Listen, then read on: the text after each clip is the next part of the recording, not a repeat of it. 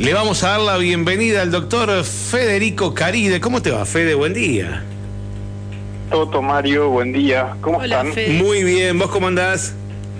Todo en orden, por suerte. Vamos todavía, vamos todavía. Bueno, Fede, vamos a arrancar un nuevo ciclo de columnas para charlar acerca de tu asesoría legal. En este caso, ¿qué nos toca hoy?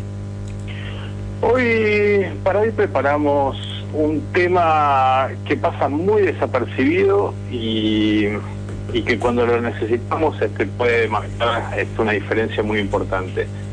El tema se llama directivas médicas anticipadas. A ver, ¿qué significa esto? Nos sorprendió. Es, es bueno, a, a eso precisamente me refería. Es, es algo que no se conoce mucho. Eh, todavía no se ha difundido bastante a pesar de que es parte de nuestra legislación desde hace ya más de una década. Eh, y está inmerso dentro de lo que son los derechos del paciente. Nosotros, como pacientes en esa relación con, con todo lo que es el sistema de salud, tenemos ciertos derechos.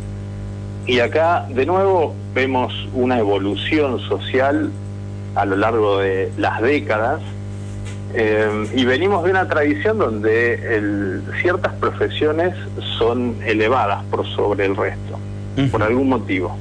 Eh, soy parte de una, el, el derecho es una de ellas, el juez, el abogado siempre han tenido un trato reverencial eh, y la otra, la otra este, profesión también muy elevada ha sido la medicina, donde el médico ha siempre regido por Hola, te perdimos, Walter. Eh, Walter, perdón, Fede, te perdimos. estoy, estoy Ahí está, dij- dijiste donde el médico y ahí se te perdimos. Ajá. Decía, donde el médico este, siempre ha eh, llevado adelante eh, su profesión con, con un solo objetivo, que es el de, el de priorizar la vida, el de curar, el de salvar eh, o intentar por todos los medios eh, prolongar la vida. De un tiempo a esta parte, esta concepción social ha, ha ido migrando un poco y se han empezado a tener en cuenta cuáles son las, cuál cuál es la voluntad del paciente. Eh, en este sentido, eh, hay un, un fallo histórico de la Corte, el fallo Bahamondes, que es de 1993, reiterada este, la doctrina por el, en el fallo Albarracini del 2012, que es un tema que ha estado eh, muy comentado, que es la negativa a recibir tra- eh, eh, transfusiones de sangre por testigos de Jehová. Eh, en, en ese- en- en este caso, o en estos casos en definitiva, la práctica médica requería para continuar con un tratamiento la transfusión de sangre. Y los testigos de Jehová, eh, sus creencias religiosas les impiden recibir ese tipo de tratamientos médicos.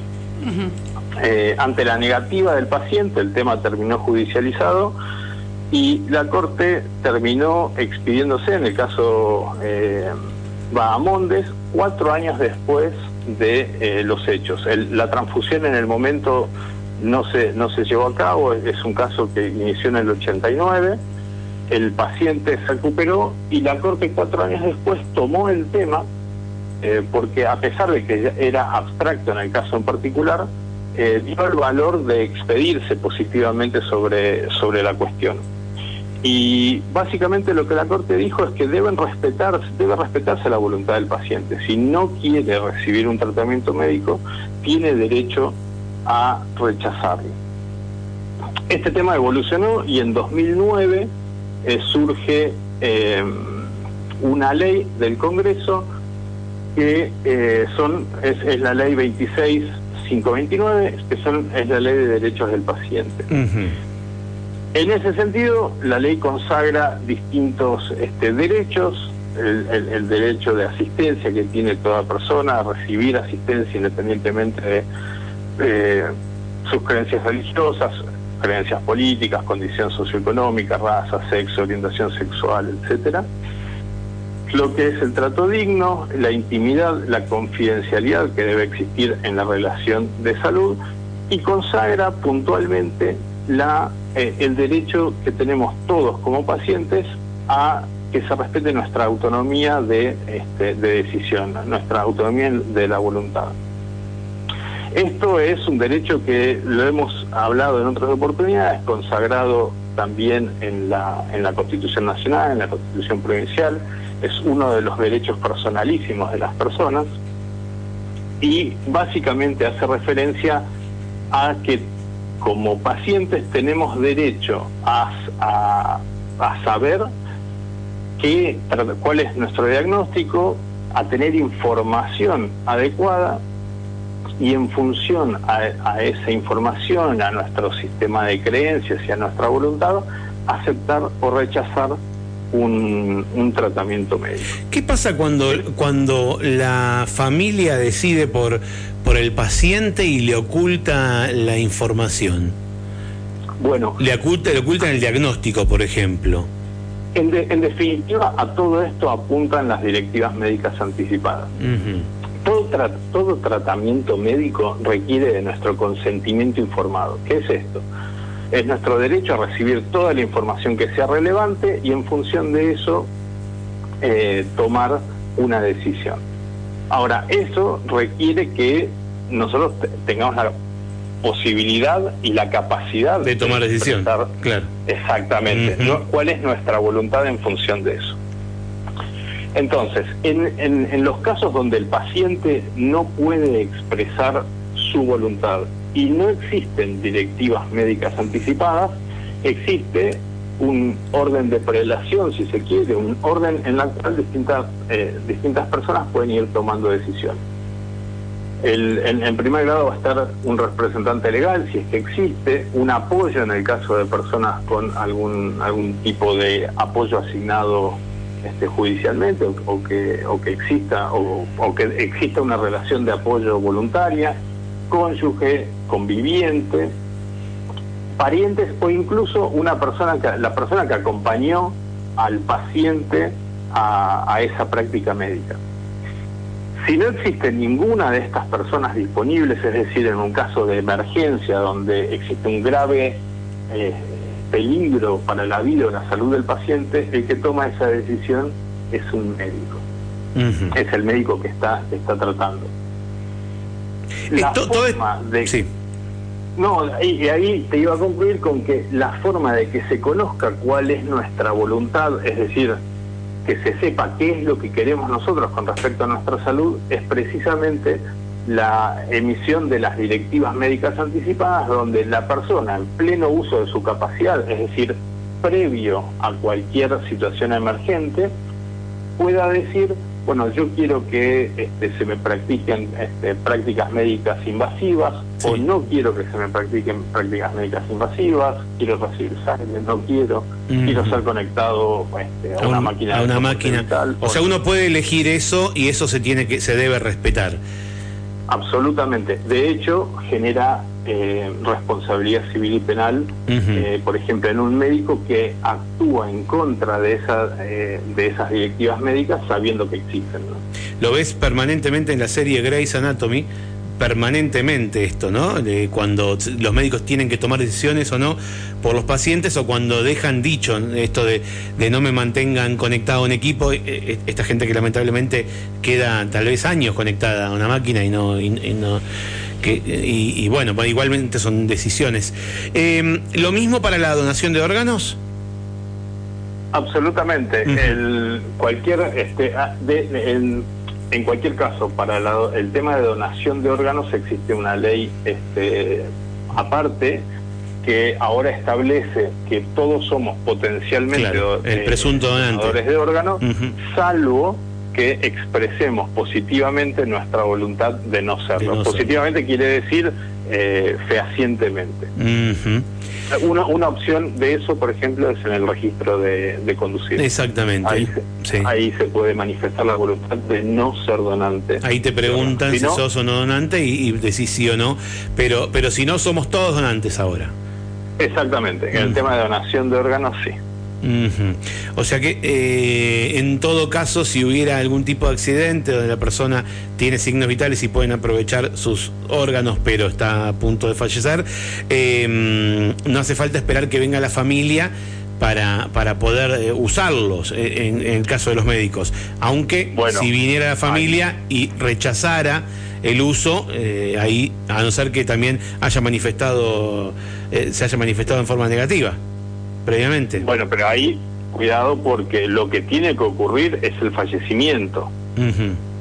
¿Sí?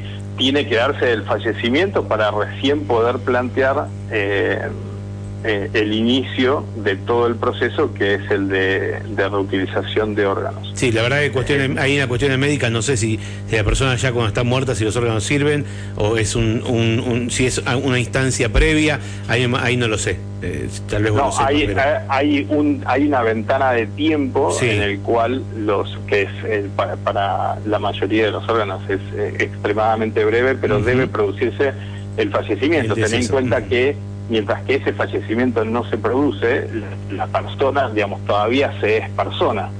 Sí, sí, quiero decir, tal vez se, lo están manteniendo vivo a través de medios eh, externos a, a, la voluntad de su cuerpo, quiero decir.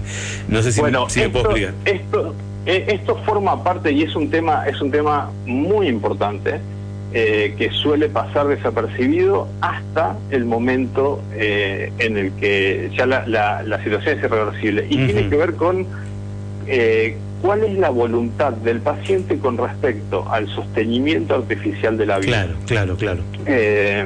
acá y, este, esto está relacionado con enfermedades terminales o con, por ejemplo, un accidente tan grave que te pone en una situación terminal.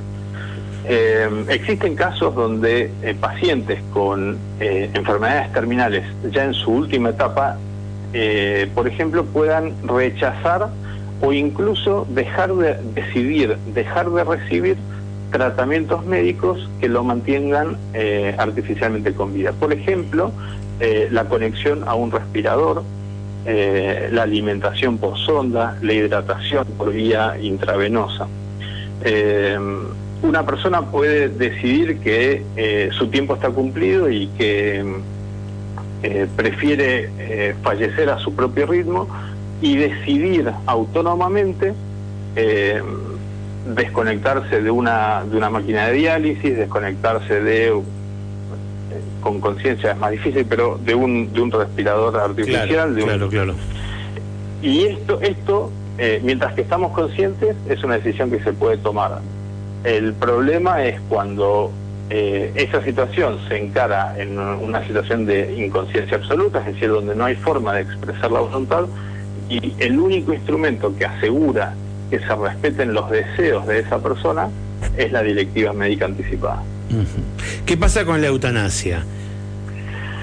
Bueno, acá es importante destacar que no estamos hablando ni de eutanasia ni de suicidio asistido. La eutanasia, la definición de eutanasia es causar la muerte indolora de un paciente en una situación terminal.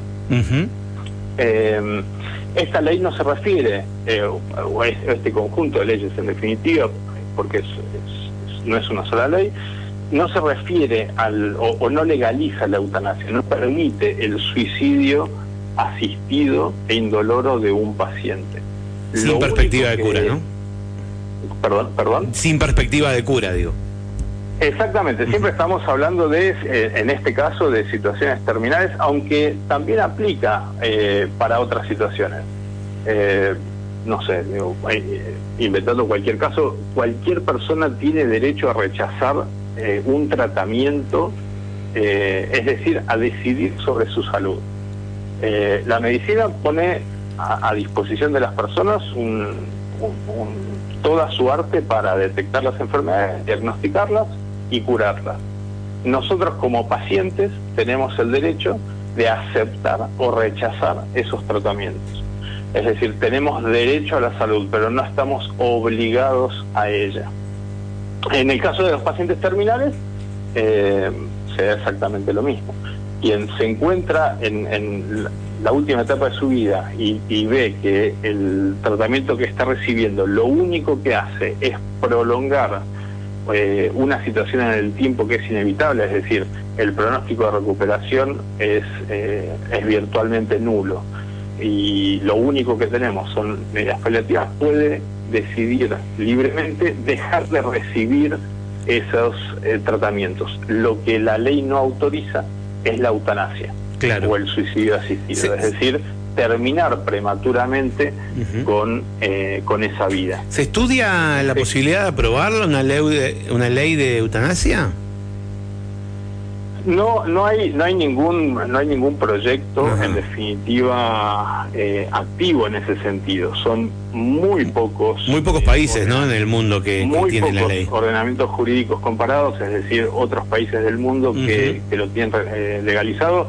Ya que estamos hablando de cuatro o cinco. Eh, entiendo que Colombia, por ejemplo, en Latinoamérica es uno de esos países. Sí, sí, sí. sí. Esta, este último tema, el tema de la capacidad que, tienen las personas de decidir sobre rechazar eh, tratamientos médicos en etapas terminales es eh, una modificación que se ha hecho a la ley de, derechos del paciente que se ha llamado ley de muerte digna eh, y data del 2012 es relativamente nueva y ha llevado un debate y lleva todavía un debate ético, moral muy, muy profundo eh, acerca de eh, qué capacidad tiene en definitiva una persona para tomar esa decisión, cómo juegan los factores psicológicos. Incluso hoy en día em, ciertos grupos intentan eh, cuestionar la validez de estas directivas médicas aduciendo que la persona se encontraba o se encuentra bajo una situación de estrés tal que no le permite tomar decisiones libremente. Es un tema que desata muchísima controversia en la sociedad. Eh, lo desató durante, durante el tratamiento de la ley y, todavía lo sigue haciendo. Muy bien, Fede, eh, contanos cómo te encuentra la gente tanto en tu teléfono como en las redes sociales. Eh, por celular nos comunicamos por el 2972 43 05 y en redes sociales Derecho SMA tanto en Facebook como en Instagram. Derecho SMA, así te encuentran y ahí te pueden mandar un mensaje y hacer cualquier tipo de consulta, bueno, o directamente allí te, te, mandan un WhatsApp y bueno, se ponen en, en contacto. Te agradecemos mucho como siempre y bueno, feliz regreso. Volvemos a, reencontrarnos y a seguir charlando sobre derecho. Te mandamos un abrazo enorme. Muchísimas gracias, saludos a los dos y a, toda la audiencia. Muchísimas gracias, abrazo.